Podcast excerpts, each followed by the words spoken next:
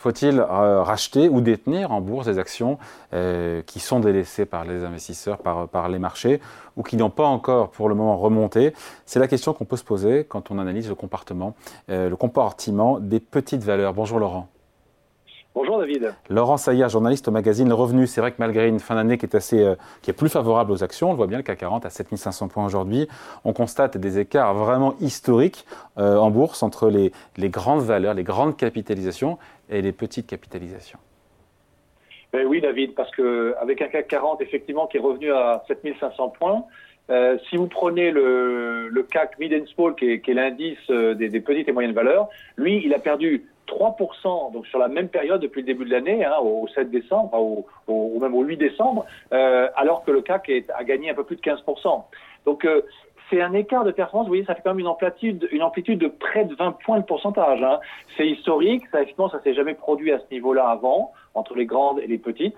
Et Mais c'est pas franco-français. C'est pas franco-français. Hein. Franco c'est partout et, et c'est un fossé boursier qu'on retrouve euh, à Wall Street. On voit bien aux États-Unis que entre les vedettes de la côte, par exemple, si vous prenez euh, bah, l'écart entre le Nasdaq 100 où il y, a, il y, a, toutes les grandes sociétés de technologie et le Russell 2000, qui est un indice qui regroupe les 2000 petites et moyennes euh, entreprises américaines les plus représentatives, bah, cet écart, en fait, il est vraiment à son plus haut historique, et on est même au-delà du pic d'ailleurs qu'on avait vu euh, en l'an 2000. Alors, en plus de cet écart prononcé, hein, euh, qui, qui, fait qu'il y, y, a un fossé qui s'est creusé, en fait, il faut dire aussi que dans, dans le compartiment des petites valeurs, ben, les gagnants sont devenus bien rares en fait, parce que les sanctions sont souvent sévères. Quand vous avez des publications qui sont inférieures aux attentes, vous avez des gros décrochages, euh, au moins jusqu'à fin novembre, hein, puisque ça va un peu mieux depuis quelques jours. Mais enfin, voilà, au moins jusqu'à fin novembre, on a vu des chutes très significative. On pouvait aller parfois jusqu'à 20, 30, 40 Comment on explique, euh, encore une fois, ce, ce, grand écart, ce phénomène entre petite et grande valorisation, capitalisation? Alors, David, il y a quand même le facteur majeur, c'est euh, bien sûr la hausse rapide des taux d'intérêt des banques centrales, hein, euh, près de 400 à 500 points de base euh, en, en 14-15 mois. Bon, tout ça, finalement, ça a pesé sur l'activité des petites valeurs, surtout si elles pouvaient avoir eu recours à l'endettement. Ça a dégradé les bilans, les multiples n'étaient plus de valorisation, n'étaient plus les mêmes, puisque on a pouvait plus avoir les perspectives de croissance identiques. On est en plus dans une prévision de croissance proche de zéro en, en zone euro. Alors, à côté de ça, ben, il y a des effets mécaniques, c'est-à-dire que vous avez les retraits sur les fonds spécialisés en petites valeurs, ça vient, euh, si j'ose dire, alourdir la peine. Euh, tous ceux qui se retirent, ben, se retirent, ben, ça fait des, effectivement des valeurs qu'il faut vendre. Euh, vous avez aussi en fait le faible nombre d'introductions en bourse, hein, on l'a constaté en 2023. Et puis vous avez un autre effet mécanique un peu annexe, c'est que euh, en fait il n'y a pas d'ETF euh, sur les petites valeurs, ou quasiment pas. Donc en fait les flux, quand, quand vous avez des flux qui arrivent où les gens veulent aller euh, sur des ETF, et ben finalement il n'y en a même pas pour les petites valeurs. Ils vont tous vers des flux des ETF grande valeur, et donc du coup, ben, ça donne pas d'occasion euh, effectivement de se rattraper non plus sur les sur les petites valeurs. Donnez-nous quelques exemples chiffrés, s'il vous plaît, Laurent. Oui, alors par exemple, si vous prenez euh, le CAC All Tradable, c'est un indice où vous avez à peu près 220 titres, hein, très exactement 219. Bon, eh bien, vous avez dans cet univers sur 200, 219 titres, vous en avez 39 qui, à fin novembre, avaient perdu euh, 40% et plus fait quand même une valeur sur cinq. Alors, je vais vous citer quelques exemples euh, que nous connaissons tous. Alors, les plus, les plus connus, évidemment, c'est bien sûr, je vais vous dire, euh, Orpea, euh, plus de 90%, euh, même des, des, valeurs qui ont changé de compartiment, vous voyez, Casino, Clariane, mais même des valeurs pour des raisons de restructuration financière, hein, comme l'ATCOR, par exemple, hein, moins 99% au plus bas, hein, ou Technicolor. Alors là, clairement, David, sur ces titres-là, c'est clair que malgré l'ampleur des baisses, il vaut mieux rester à l'écart. Hein. C'est pas forcément le moment de revenir dessus. Nous, on conseille pas. Euh, mais vous avez aussi, euh, on l'a vu, hein, des valeurs euh, tout à fait de bon standing, on va dire, qui ont été pénalisées par la crainte d'une augmentation de capital et donc d'une trésorerie insuffisante, même sur des, fleurons, hein, Elior, Alstom, etc.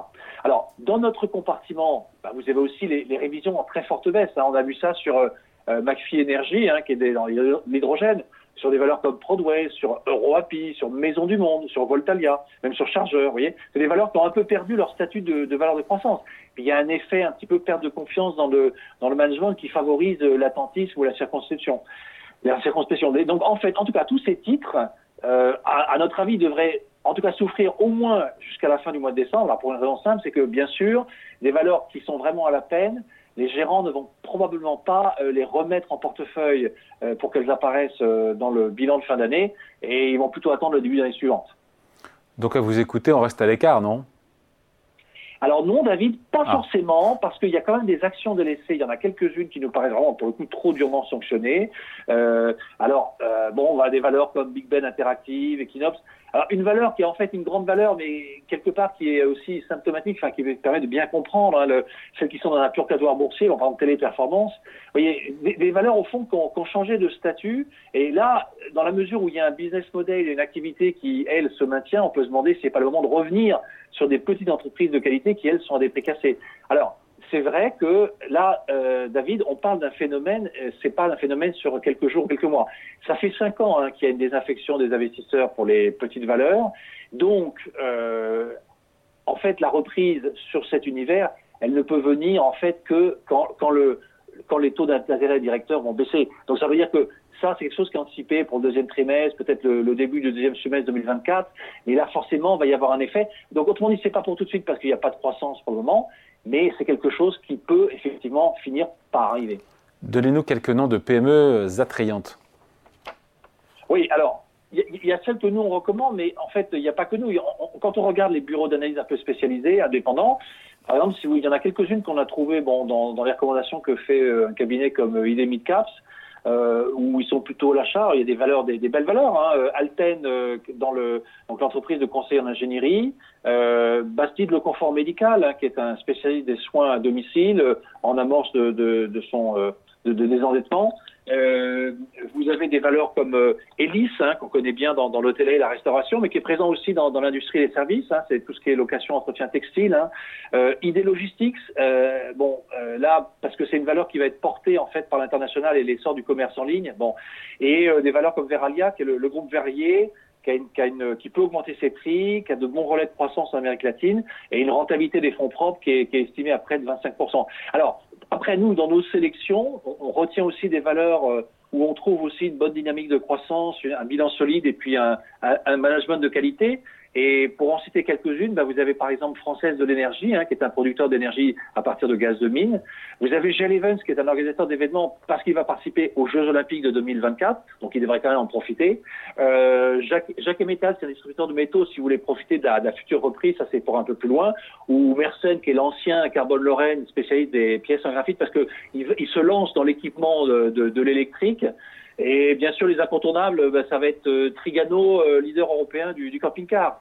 Il était passé nous voir d'ailleurs, le PDG Trigano euh, sur Boursorama. la conclusion, Laurent, c'est quoi? On y va, on n'y va pas? Moi, je suis, j'hésite honnêtement, en vous écoutant. Alors, oui, on n'y va pas forcément tout de suite parce que euh, tant que les taux directeurs n'ont pas baissé euh, et tant qu'il n'y a pas de, début de reprise de la croissance, c'est probablement prématuré. Mais vous savez comme moi, c'est en tout cas pas pour tout de suite.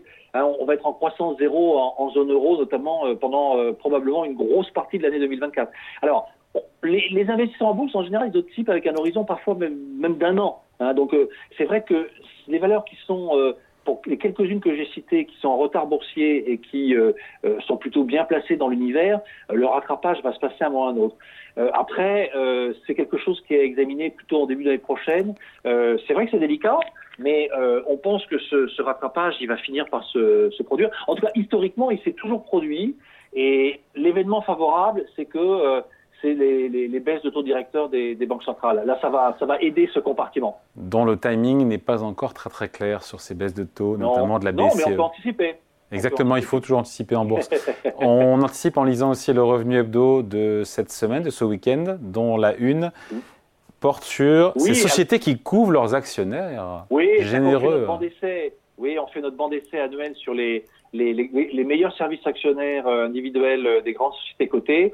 On rappelle aussi euh, à tous nos lecteurs les dernières choses qu'ils peuvent encore faire avant fin décembre pour réduire leurs impôts de, au titre de 2023 qu'ils vont régulariser lors de la déclaration de 2024. une interview exclusive du président directeur de Solutions 30, une, de ces valeurs justement qui est au plus haut en 2020 et qui est allée dans le purgatoire financier, purgatoire boursier, mais qui pour le moment se stabilise et qui dont l'activité est toujours encourageante. Voilà. Et puis effectivement, euh, les questions qu'on se pose sur quelques valeurs de la, de la cote et sur euh, l'effet ou pas d'un rallye de fin d'année, parce qu'effectivement, depuis début novembre, euh, les marchés d'actions ont clairement rebondi. Ouais, CAC 40 à 7500 points au moment où on se parle. Merci beaucoup. Point de vue signé Laurent Saillard, journaliste au magazine Revenu. Salut, bon week-end. Merci David.